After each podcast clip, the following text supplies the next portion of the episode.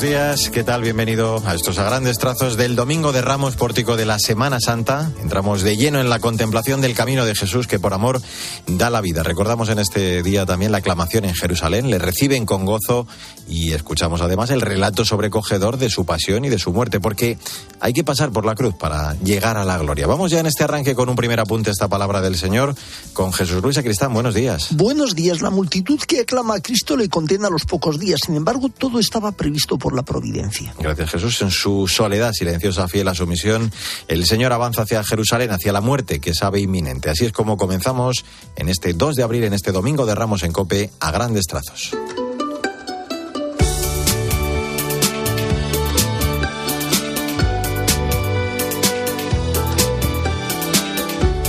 Primeros minutos, eh, como siempre, resumimos las palabras del Papa en su audiencia de los miércoles, eh, que esta semana seguía reflexionando sobre el celo apostólico, en concreto sobre la figura del apóstol San Pablo. Su ejemplo es emblemático, decía Francisco.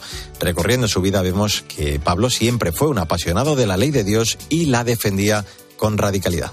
Con la acción del Espíritu Santo, Pablo pasó de querer destruir la iglesia a abrazar la causa del Evangelio anunciando a Cristo en todos los lugares donde iba y formando nuevas comunidades cristianas. Esto nos enseña que lo que origina la pasión por el Evangelio no es la personalidad o los estudios de una persona, sino lo que lo define es el encuentro con Cristo. Como le sucedió a San Pablo, vemos que el celo apostólico surge de una experiencia de caída y resurrección que nos lleva a reconocer la vida verdadera.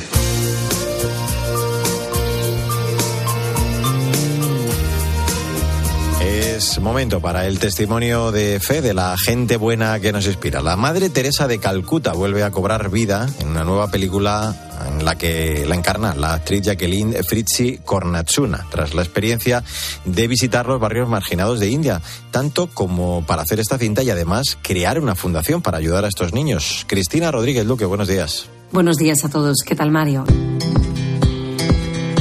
La historia de la Madre Teresa de Calcuta vuelve a cobrar vida en una nueva película. La actriz Jacqueline Fritzi Corazuna visitó los barrios marginados de la India.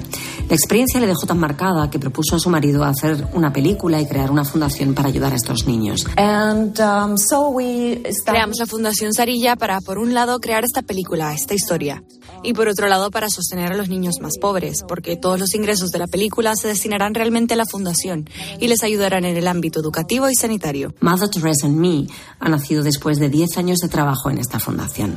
Su director Kamal Musales se centró en una óptica particular, en contar 12 años de su vida. La película es única, no solo porque cuenta la historia de la Madre Teresa, sino también la de Kavita, una joven que atraviesa un momento difícil en su vida. Para Kamal, para Kamal ella era la pieza que necesitaba para hacer la película más cercana al público. Kavita me vino a la mente porque hubo un momento en el que, ya sabes, indagando en Madre Teresa, había para mí una brecha de algo con lo que no me identificaba del todo. Podía entender cómo ella sufrió su particular noche oscura, pero para mí era algo con lo que no podía identificarme, así que necesitaba tener un alter ego y también otro personaje que pudiera transmitir estas emociones. Mother Teresa and Me ha recibido además un premio por promover valores morales universales y ejemplos positivos. Se ha estrenado en Roma y esperemos poder verla pronto. Buen domingo y hasta la semana que viene.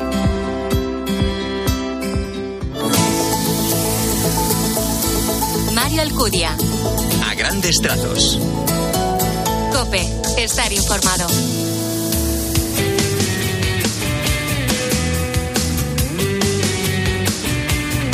En a grandes trazos, en este 2 de abril, la actualidad de la Iglesia en España. El Regnum Christi envía 580 misioneros con juventud y familia misionera a colaborar esta Semana Santa con párrocos de la España vaciada. Sandra Madrid, buenos días. Buenos días, Mario. Transmitir la fe juntos es el lema de las misiones de Semana Santa que organiza el Regnum Christi a través de su iniciativa Juventud y Familia Misionera. Participarán con Familia Misionera 100 familias. Sus destinos serán Almanza, Prioro y El Bierzo Burgondo, Gargantilla Las Urdes y Valencia. Algunos de los párrocos con los que colabora este apostolado son responsables de más de 25 pueblos en la España vaciada. La labor de los misioneros consiste en ayudar al párroco a preparar los oficios y las celebraciones, visitar a los ancianos y enfermos y ser testimonio de jóvenes y familias que con su presencia y alegría pueden ayudar a otros a preguntarse por la fe y a encontrarse con el amor de Dios, como nos cuenta Lourdes Barco, que tiene 19 años y se marcha de misiones una Semana Santa más con su familia. Este año su destino es el pueblo madrileño de Braojos. Para mí las misiones son como un encuentro con Cristo brutal, como que me, hace, me ayudan muchísimo a que la Semana Santa solo gire en torno a Él y eso, que Él sea eh, como el centro y que mm, sin ningún tipo de distracción. Es algo que me encanta porque al final, o sea, no hay ninguna Semana Santa yo llevo toda la vida yendo de misiones y no hay ninguna Semana Santa que yo diga, ¡buah! Esta Semana Santa como que no le he vivido como me gustaría. O sea, al contrario, con, las misiones es como que todas las Semanas Santas son súper especiales. Hay una comunión tremenda eh, entre las familias. Te sientes como muy acogido por su parte, 130 jóvenes y adolescentes se enrolan en las misiones que Juventud Misionera ha organizado en cuatro destinos misioneros. Además, el Renun Christi ha organizado también unas misiones de Semana Santa en Guinea Ecuatorial para jóvenes universitarios.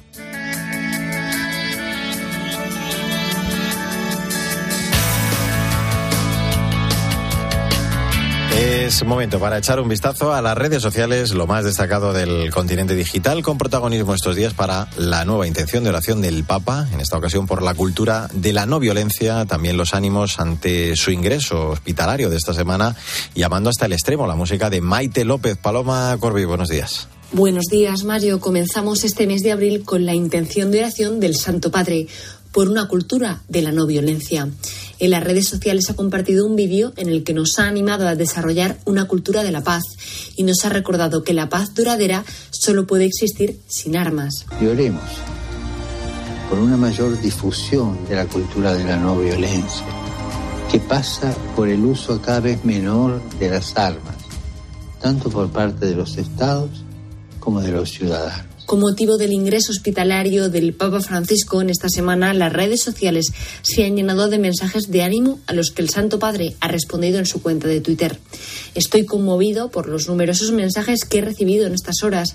Doy las gracias a todos por su cercanía y su oración. Déjame, Señor, mirarte bien por dentro, entrar en tu corazón dejarme seducir y que aumenten mis deseos de querer ser como tú. Compartimos la canción Amando hasta el extremo de Maite López, que nace de la contemplación del texto del lavatorio de los pies, un tema que nos acerca a la Santa Cena y nos ayuda a iniciar estos días tan importantes para nuestra fe. Feliz Domingo de Ramos y hasta la semana que viene. Señor hasta el extremo, dejándote la piel, entregando las entrañas.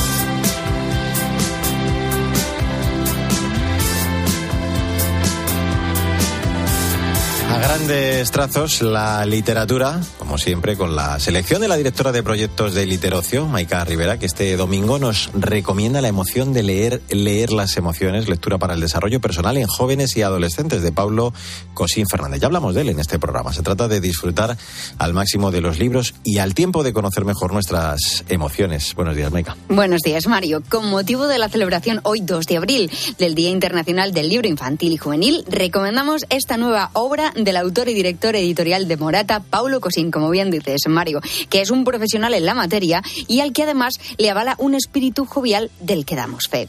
La emoción de leer nos da la bienvenida al maravilloso mundo de la lectura apasionada. Explica cómo la lectura nos permite comprender y dar sentido a nuestras emociones básicas de afecto, respeto y sociales como la culpa de la forma más sana y viceversa. Este libro nos enseña claves de autoconocimiento para sacarle máximo partido a lo que leemos y mejorar así nuestra comprensión de lectora.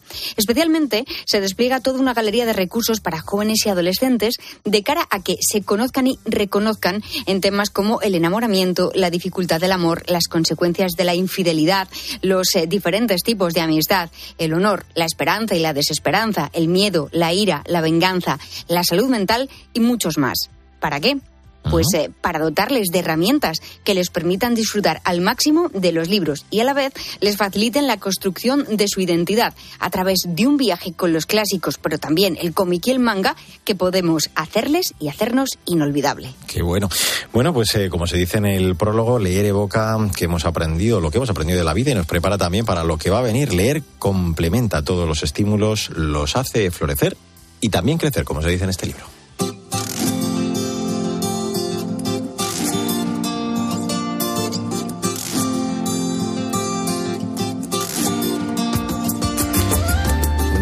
De abril, tiempo para la actualidad de la Iglesia en el mundo. Esta semana acompañamos a una etnia filipina en su primera Pascua a través de la traducción oficial del Evangelio a su lengua. Esteban Pítaro, buenos días. Muy buenos días, Mario. Feliz Domingo de Ramos, días para revivir la pasión, la resurrección del Señor, días en los que releemos el Evangelio, obras, asistimos por supuesto al trigo.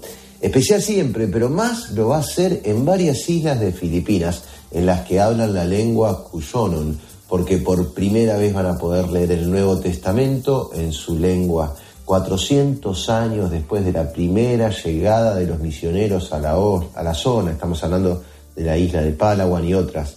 Es la primera vez que se aprueba una traducción fiel en esta lengua indígena, en Cuyonon, para que, como decía el obispo que la presentó, la palabra sea mejor comprendida por la gente, sea más fácil comprender la voluntad del Señor y seguirle. ¿Cuántos años leyendo y madurando el Evangelio con un Dios que nos habla como nos enseñaron a hablar, Mario? Y hermanos nuestros recién hoy lo pueden hacer y hacer crecer esa semilla de fe en su corazón. Va a ser maravilloso para los filipinos, pero también puede serlo para nosotros, para traducir el mensaje de Jesús, el mensaje de la Pascua a nuestra vida de hoy y darnos cuenta que aún hoy, dos mil años después, nos pide acompañarlo esta semana en el cenáculo, en el huerto de los olivos, en el Calvario y sí, el domingo que viene en su resurrección. A disfrutar esta semana, Mario.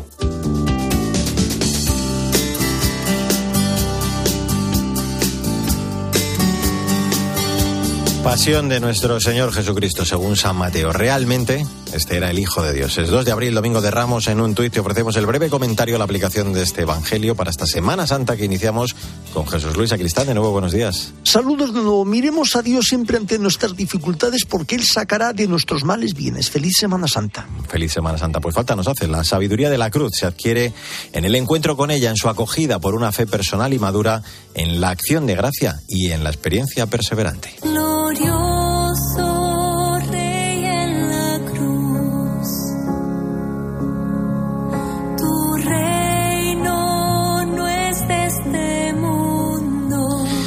Terminamos este domingo de Ramos escuchando la canción Glorioso Rey Jesús, que la cantante argentina Atenas incluyó en 2021 en su álbum Alfa y Omega. Se trata de un canto de alabanza a un Jesús que se confesó rey, pero no de este mundo, sino enviado por el Padre para salvar a los hombres y dar testimonio de la verdad. Hola, Victoria Montaner.